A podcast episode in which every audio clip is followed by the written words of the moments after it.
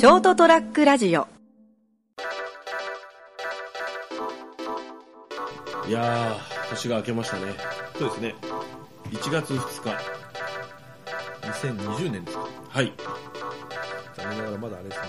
車はチューブの中を走ってないですね。そうだね。そうはならなかったね。そうならなかったですね。そしておそらくならないと思いますね。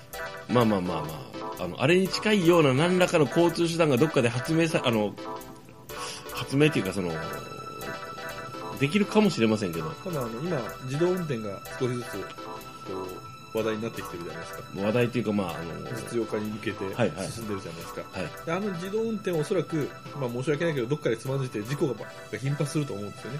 まあ、それはもう、新しいイノベーションとか技術が起きるときはしょうがないよね。で、その結果として、多分チューブが出てくると思うんですよ。はいはいもう自動車専用道路みたいな感じで、はい。もうその中を、今ある道路をある程度こう、取捨選択してですね、うん。チューブ化して、うん。その中しか走れないようにする。うん。まあ、じコントロールもまあ、近いものがね、ええはい。はい。そしてかつて夢見たこう、うんチューブ化が進むんですよね。夢見たって、その、懐かしい未来の方でしょ、それ。手塚治虫先生であったり、はい。えーまあ、あの当時のですね、うんあの空想家と妄想家のこう境目にいた幾人かの方々の思いが実現するわけですよ。なるほどね。でも多分ですね、あのーまあもう2020年ですけど、まあ相変わらず石油ストーブは使ってるわけですよ。まあそうですね。うん。そんな石油ストーブをね、昨年末僕買ったんですよ。はい。あの、今ほら、あの、八代にいるじゃないですか。はい。でもあの、クーラーだけで過ごしてたんですよ、レオパレス、はいはいはいここ3年ぐらい。もうね、あのね、あの、すぐ暖かくなるんですよね。はいすごいね、文明の力しとる。ね、エアコン。だけど、なんか喉乾くんですよ、すんごい。あの冬の乾燥すエアるんですよ。コンは加湿器とセットにしないと、そうそう。で、じゃあもう、じゃあ加湿器とセットの暖房器具なんだよって思ったら、もう石油ストーブですよ。まず実際石油は使わないけど、灯油だけどな。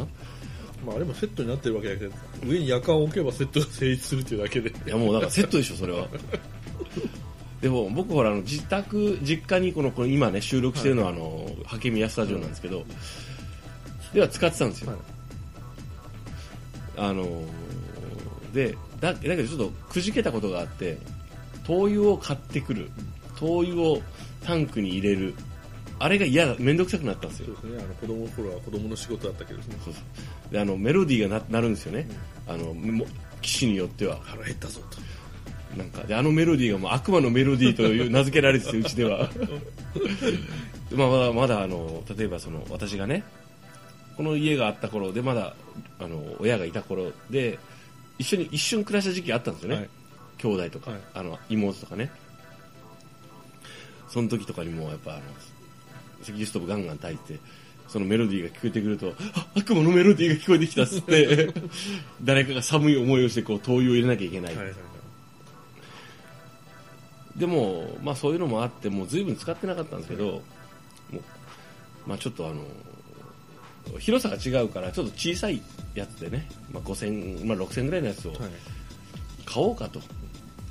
ただ買う以上は、あの、灯油缶も買わなきゃい。けない。し、はい。あのーなんかその、灯油をね、給油するシュポシュポするやつもポンポン買わなきゃいけないし、電池も買わんというか、わもうそれはその辺は分かったって。いろいろ考えて、いろいろ見て買おうと。いろいろ迷ったんですよ。いろんなタイプの灯油ストーブがあるんだなって。アラジンタイプとかね。なんかその、まあなんかこう、いろんな、ああ、いろんな形があるんじゃなと思って見ながらね。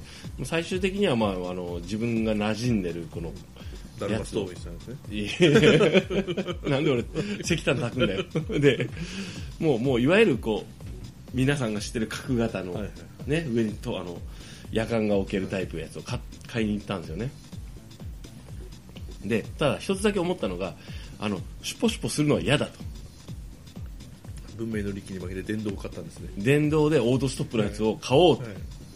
で買う時も3つぐらいあるんですよ今度、はいはいはい。でなんかこうずーっとこうあのホームセンターナフコの店頭で悩んでああなるほど。これはこう電池はああ単4のやつを入れてねって。あはなるほどって、今単4で動くんだあれ。うん、そうそうそう。であのこうこうカチッと蓋をあのこうタンクのあの上に閉めてね、はいはい。でこうなんかこう電動で止まるんですよ、え。うーんピーピーピーピーって。それを買ったんですよ。まそろそろあのこう、あはい。自動給油システム付きのこう石油ストーブっていうか発明されないのかそのポリタンクがガチャッと。ないやえっとですね。まあその設置条件とかいろいろあるかもしれないんですけど、はいはいはい。そのストーブの本体の横に、うん。まああの安全のため何メーターか離すかもしれないっていう条件がつくかもしれないですけどホースがこう伸びていっててはいはい。少なくなってきたら自動でこうタンクの方うから給油されるというーんって言いながら。でないでしょうね。だってそれだったらもうあのなんてなんていうんですかね床暖房のセントラルヒーティング的なものでもうあのそんなことしなくても部屋中あったかいとかさ。まあうん、いろいろあるとは思うんですけどね。それかこうダブルタンクシステムとか。それはそれでやっぱりあのダブルタンク空になったら入れなきゃいけないいんじゃないかやいやあの1個がこう空になった時点で、うん。次のこうセカンドのこう方にですね、や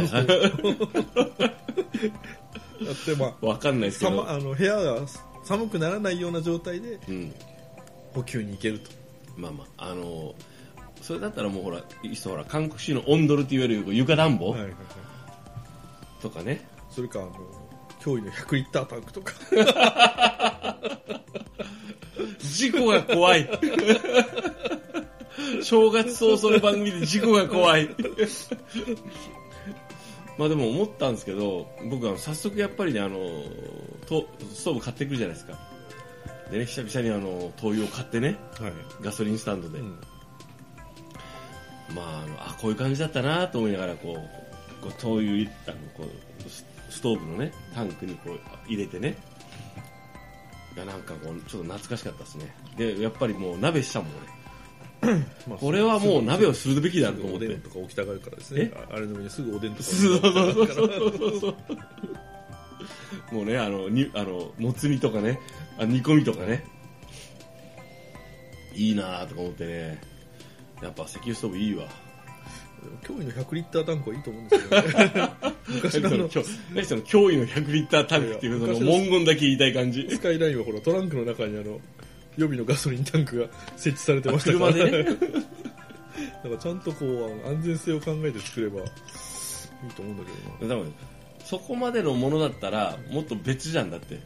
でっかいやつがあるじゃんなんか。だから多分その部屋のサイズに対してあれ大体10畳ぐらいまででしょ大きいやつでまあも、そうなんですよね。でそれ以上になるともっともっとなんか違うタイプのなんかあの石油ストーブとかになるじゃん。でなんかあのなんかこうもなんか名前思い出せないけどそういうやつになるでしょ？例えばあの教室とかに昔あったやつでしょ、いわゆる。はいああいうのなんてまた別物になるじゃないですか。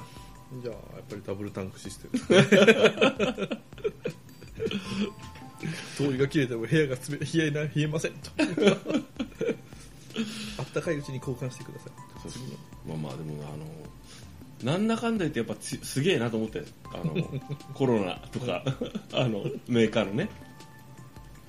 やっぱこのこのスタイルのやつってやっぱ出来上がってんなと思ったよ。まあでもあれですよ。地球温暖化が進んでるんでですね、はい。あの来年には無用の長物になってる灯油がすごい値上がりしてね、まああの灯油あの石油ストーブいわゆるねもうある程度燃料が安い前提だからね。まあそうですね。うん。であの家庭環境にもよるけど例えばほらあの小さいお子さんとかいたらダメですからね。そうそうそうそう。まあ、あとあの独身一人男の、うすぐ寝落ちしちゃうような。そうそう。でもねそうダメですよ。あれタイマーがついてるやつないんだよね結構ね。あアラジンはあるんだよからあの2度ほど聞いたアラジンって何ですか？ググって？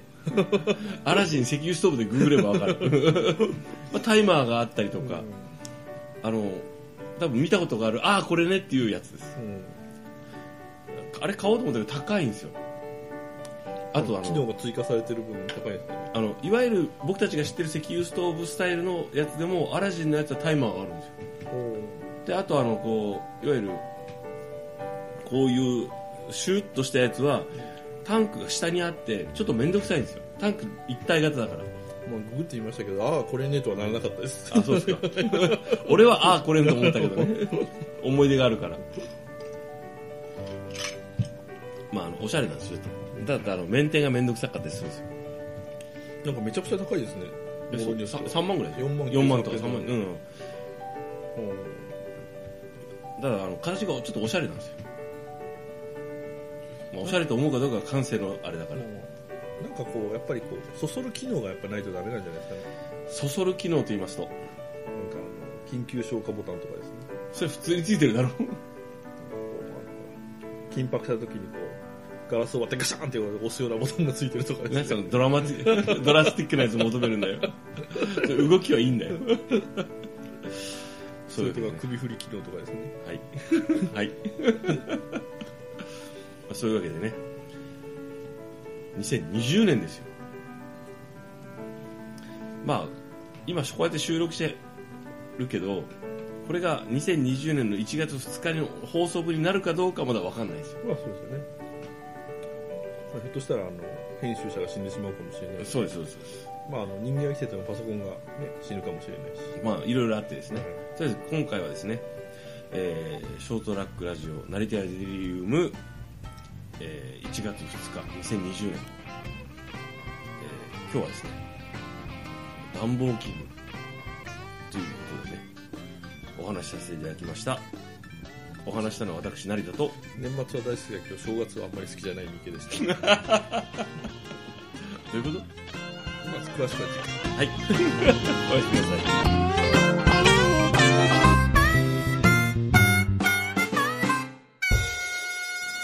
ST-radio.com ショートトラックラジオ